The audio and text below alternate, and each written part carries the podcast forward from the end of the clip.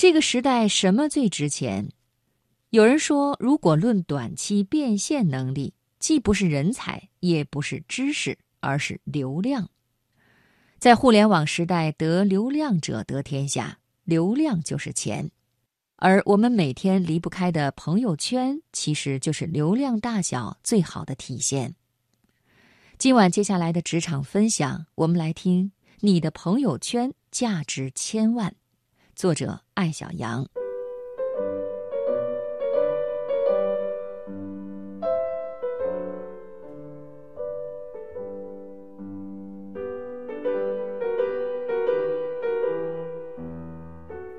在泰国清迈旅行的时候，我认识了小孙。小孙学音乐，开了一家少儿培训班。我们一路相谈甚欢。他感叹一个人在大城市打拼太难。一没人脉，二没钱。我起了心要帮他，甚至跟一个培训界大佬约好去小孙那里看看。然而看到他的朋友圈，意外发现她是一个情绪极不稳定的姑娘。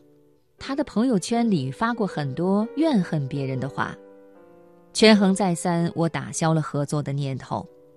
虽然人人都有阴暗面，但作为创业青年，不明白朋友圈的作用，这种失误不可原谅。当你感叹拼不了爹妈、没背景、没人脉的时候，低头看看自己的朋友圈，你加了谁，又在里面发了什么？当你的同龄人在为加马东的微信绞尽脑汁的时候，你参加一个行业会议。却透明似的待了三天，没有主动加任何人的微信。可能有人会说，即使我加了马东微信，他也不一定给我看他的朋友圈。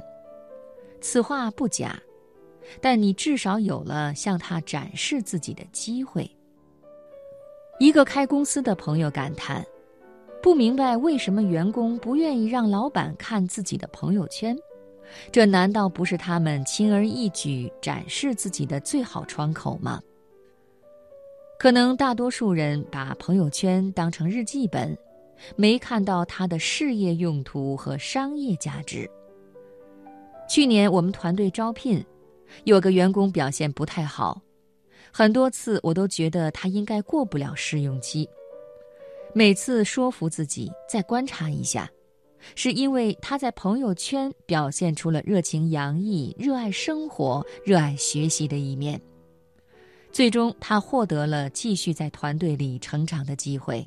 正是无意中发的朋友圈帮了他。我常常觉得腾讯是一家伟大的公司，仅微信这一个产品就给每个普通的中国人提供了相对公平的人脉和机会。一个对美食感兴趣的人，每天在朋友圈晒美食测评，被一个不知道什么时候加了微信的餐厅老板看中，成了他新餐饮品牌的合伙人。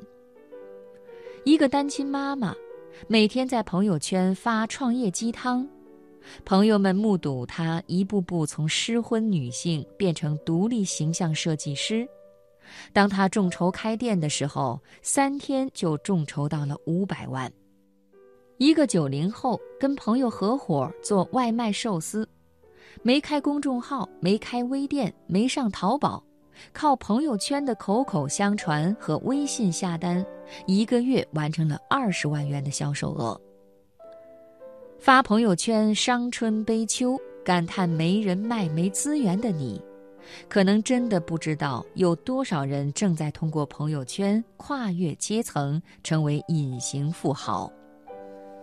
马云刚创办淘宝的时候，为给淘宝引流，头发都急白了。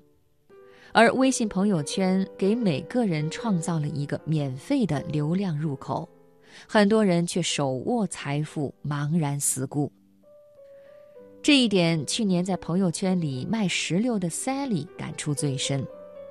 他老家陕西临潼是著名的石榴之乡，父母年迈，每年眼睁睁地看着那么好的石榴被低价收购或者烂在树上。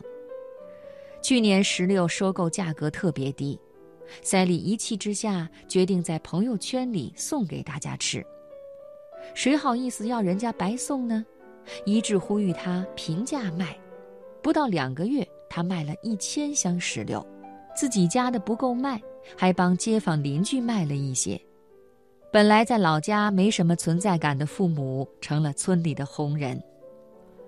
塞利感恩朋友圈，本来不怎么发消息，如今看到好吃的好玩的，都愿意分享给大家。慢慢的，他成了朋友眼里的生活小达人，连他用的盘子碗也有人让他开团。你要卖我就买，是朋友给 Sally 最大的肯定。他说：“以前觉得赚朋友的钱不好意思。”现在觉得只要质好价优就问心无愧，在哪里买不是买呢？我也经常买他们卖的东西。有时候你可能小看了自己的朋友圈，它至少有两个用途：一是你以前够不着的人，现在够得着了；职场小白一年跟大老板说不上三句话，如今都在一个朋友圈微信群里。不妨一天多发两条朋友圈，让大家了解职场之外更加生动丰富的你。二是把以前被大佬们垄断的流量还给每个人。零售巨头时代，流量在大商场、大超市手里；电商时代，流量在马云手里。到了互联网时代，每个人都自带流量。